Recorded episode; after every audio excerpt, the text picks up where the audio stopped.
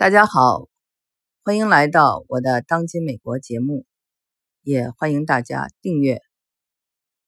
前不久呢，有不少家长问我说：“现在这样一个世界局势啊，有点反全球化的浪潮，那要不要还是啊送小孩子出国呢？还是就不要送他们出国了？想听听我的建议。”那我想说，其实每个人的感受都不同。我呢说的也不一定对，只是我一个个人的看法啊。我是觉得，就是每个人呢应该有一种逆向思维。所谓逆向思维呢，就是不一定就要跟什么潮流，跟潮流呢你是跟随别人的人，对吗？当然虽然是比较稳健，但是呢，其实就像巴菲特说的啊，别人恐惧的时候。我要贪婪，别人贪婪的时候，我要恐惧。他所谓的意思就是说，人要有一个逆向思维，才能获得更多的机会。投资是这样，生活中很多事情也都是这样。我们看到哈，说现在是反全球化的浪潮啊，那我们想想，现在的中国啊，现在的这个世界局势好，还是当年大清国的时候中国的情况好？那肯定是现在，对不对？可是大清国的时候啊。这些留洋的一些小留学生啊，拿着庚子赔款，最后呢，都成为了非常优秀的人才，为中国做出了很多的贡献。那麦卡锡主义的时候啊，就是反共嘛，五十年代根本就没有什么这个留学生，很少，像钱学森那种就很少，但是他还是回去了。最后啊，冲破种种阻挠。张纯如啊，就是写这个《Rape of Nanking》啊，嗯，南京大屠杀的那位美籍华裔女作家就去世了。她曾经也写过一部关于钱学森的传记，非常值得一看。那么现在当然不是说，嗯，环境最好的时候。其实这个呢，我在二零一六年啊重返美国的时候就有感受，因为我是跟我当年一九九三年啊在美国留学的时候来比较，那肯定是那个时候非常的就是美国人非常欢迎呃中国留学生，而且对中国印象非常好。在二零一六年我一回来，我就发现啊这些老百姓啊对中国的这个印象。虽然他们都没有去过中国，也不知道中国是怎么回事儿，但是他们从媒体里，或者是从这个他们的信息里，就是不想去中国，也对中国印象不是很好。当时我就感觉到啊，这种这种啊潮流，就是两边的蜜月期已经结束了，至少跟我当时候呃留学的时候是不一样了。我当时呢开始想，是不是因为是我在不同的。这个州，因为当年我留学是在加州嘛，加州是非常的英文叫 progressive，就非常的先进。那么呢，呃，这边呢，呃，德州呢是红州嘛，大家的反应会比较慢。那边呢，就是很多的未来学家，很多的这种，嗯，智库，还有很多的这种啊硅谷，很多呃这种大公司，人们想到的都是未来，所以呢。两边都不一样，那我想是不是也是有这个原因？那最后发现不是这样的哈，呃，这是一个整个这个趋势，但是呢，这个趋势呢，我们是没有办法否认的。而且呢，我在这个前两期的节目里讲过一个文明的冲突，那我也表达了我的观点，就是说，正是因为发生了文明的冲突，才更需要文明之间互相的了解，越了解越。珍贵啊，因为你了解了，才能够知己知彼，对吗？不管是合作还是对抗，你都要了解对方。然后呢，就是从一个人来讲啊，就是人本身，我觉得就是你不管一些实用的事情，你只管你个人的成长。我们看到这个留学，很多人。你到中国来学中文，对吧？那么像这个投资人啊，有些非常有名的投资人，他们的孩子也都在学中文。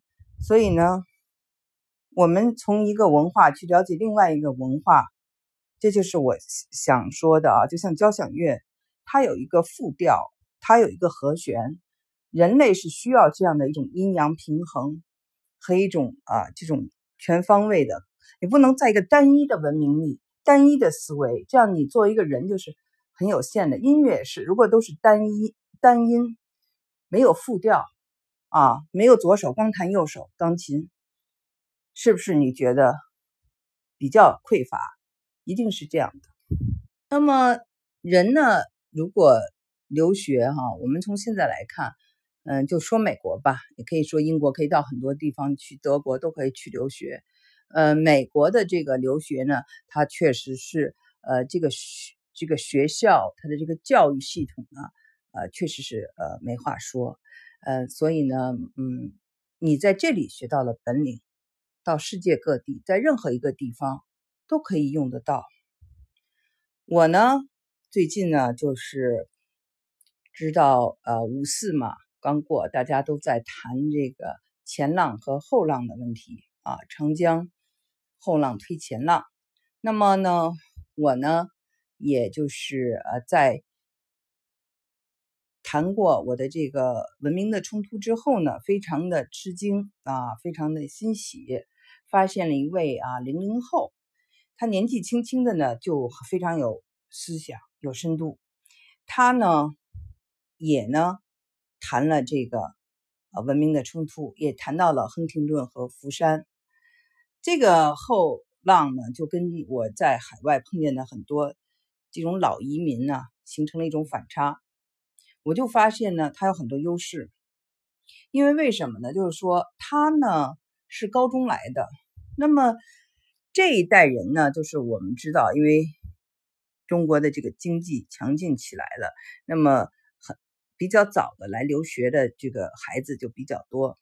像我当初呢，是到美国来读大学，而且又是学文，就是掰着手指头都可以数的几个人，就是全美国就那么几个中国大陆过来的孩子，就是所以，嗯，我当时其实，在呃留美。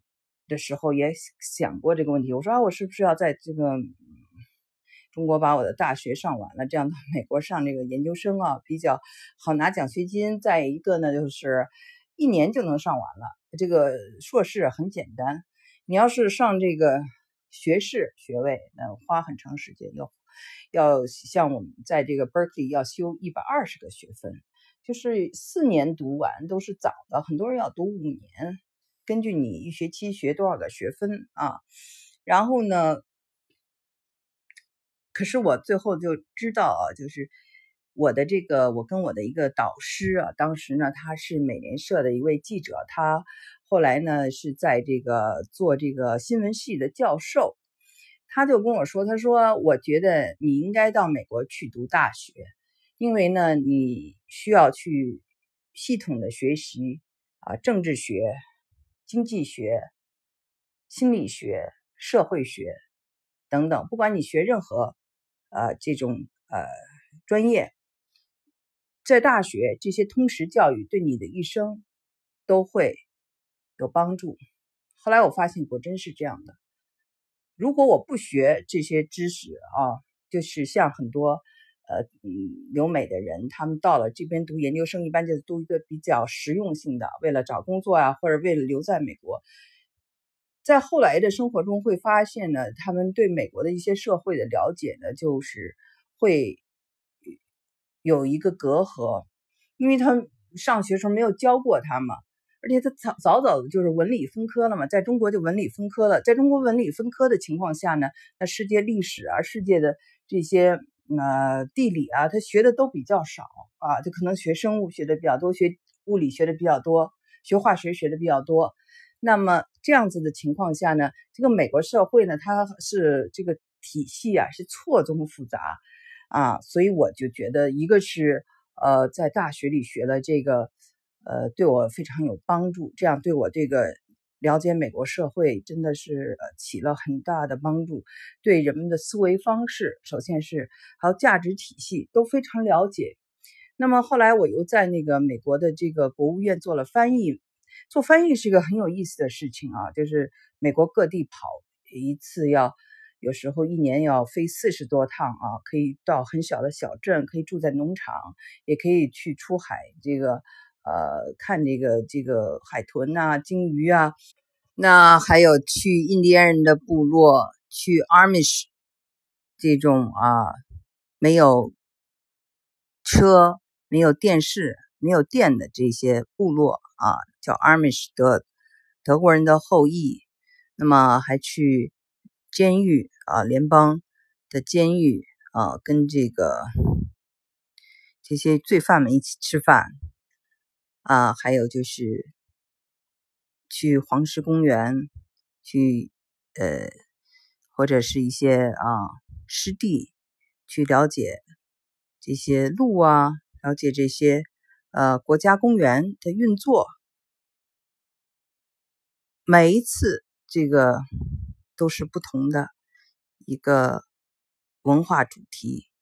有司法，比如说在联邦法官的家里吃饭，在这个看他们这个审判啊，还要去这个五角大楼啊，去这些嗯。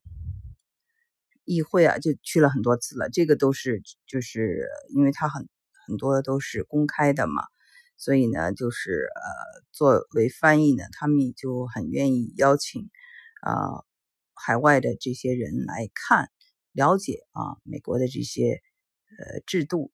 那么呢，我记得最有意思的是，我在一个很小地方碰到了一个他们那个市长，嗯，他的办公地。地点呢是在一个地下室，一个中学的地下室，特别小的一个屋子，啊，给我印象非常深。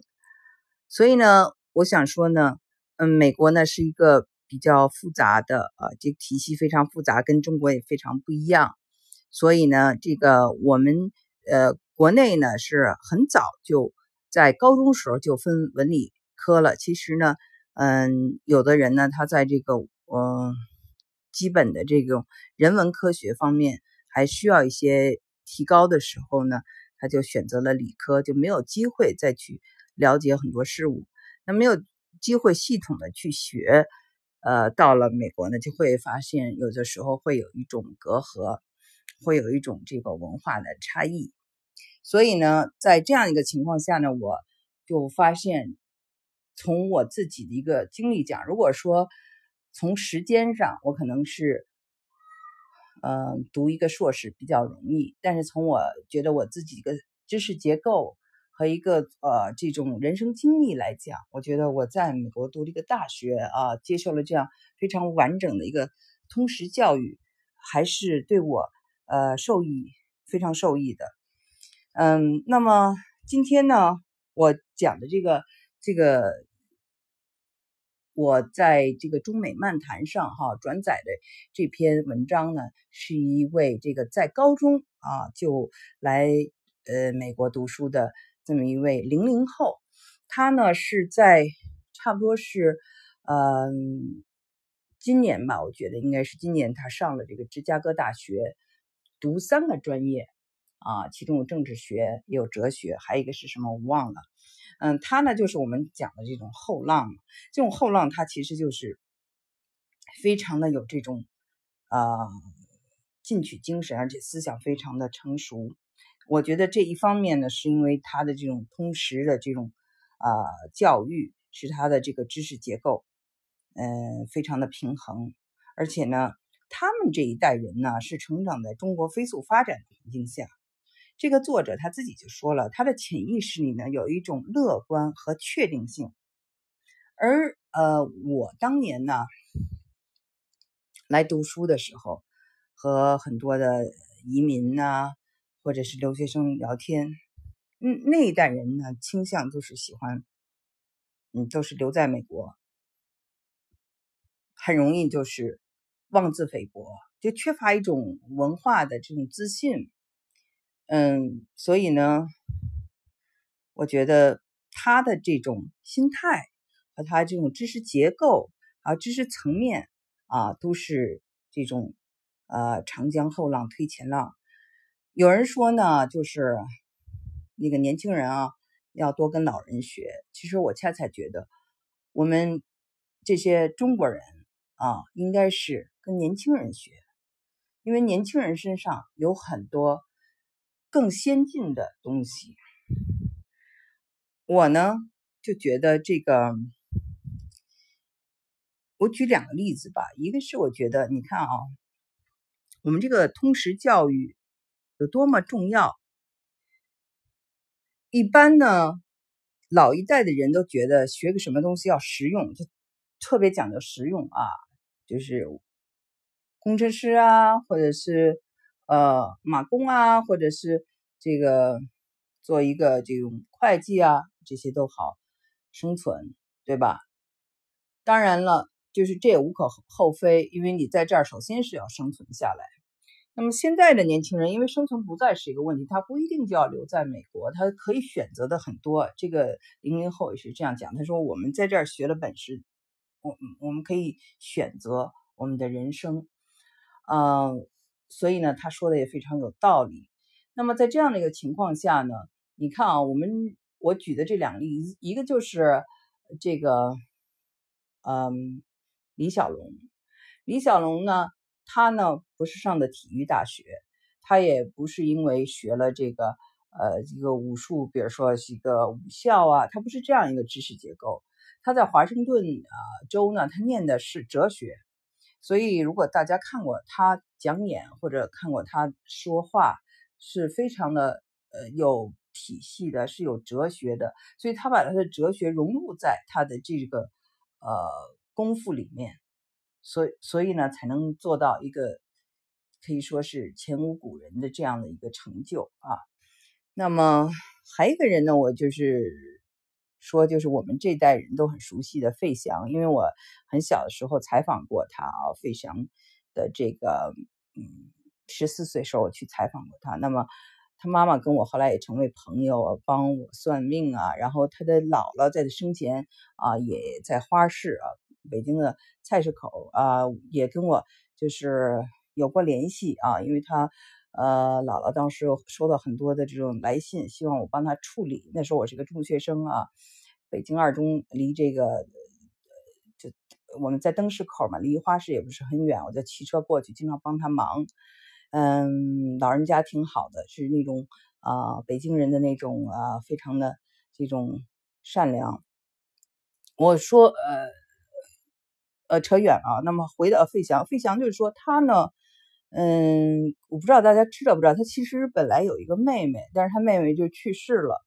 那他这个妹妹去世呢，就对他打击很大。他本来呢就是在这个台湾啊学的这个呃美国学校嘛，就像我们在北京啊，或者是在上海啊，大家上一个德威或者是京西啊这样的一个学校，是一个国际学校。然后呢？他张艾嘉也在那国际学校了，就是他们都是这种呃，就是中英文非常好的，嗯，然后他就到了这个斯坦福上预科啊，他从来不吹这一点，就是他，但是他你家人呢都希望他当这个医生，所以他在斯坦福大学啊这个预科念这个嗯 biology 生物，嗯，这是很多华人都希望他们孩子能去的啊。到斯坦福去读个生物，那可是呢，因为他的这个妹妹去世了以后，对他人生产生了一个很大的转变，他就觉得我要去追求我想做的事情。那么我想做的事情是什么呢？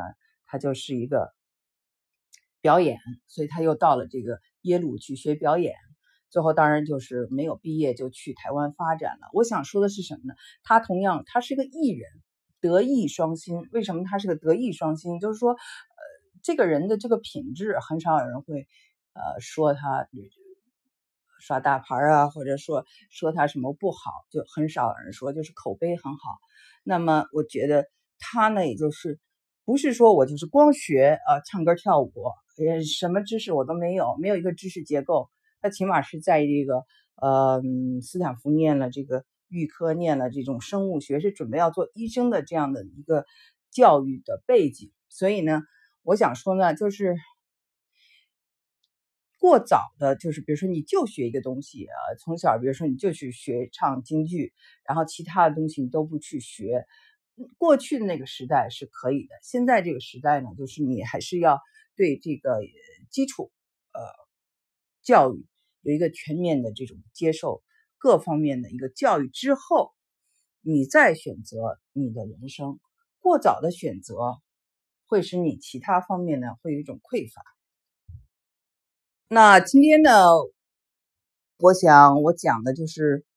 呃，归结起来有这么几点啊。第一个就是，呃，长江后浪推前浪，我们其实呃应该对年轻人更加的宽容，不要老去说他们。比如说这些有留学的人啊，很多人说啊，都是靠他们家到外面，就是都是呃不学无术啊。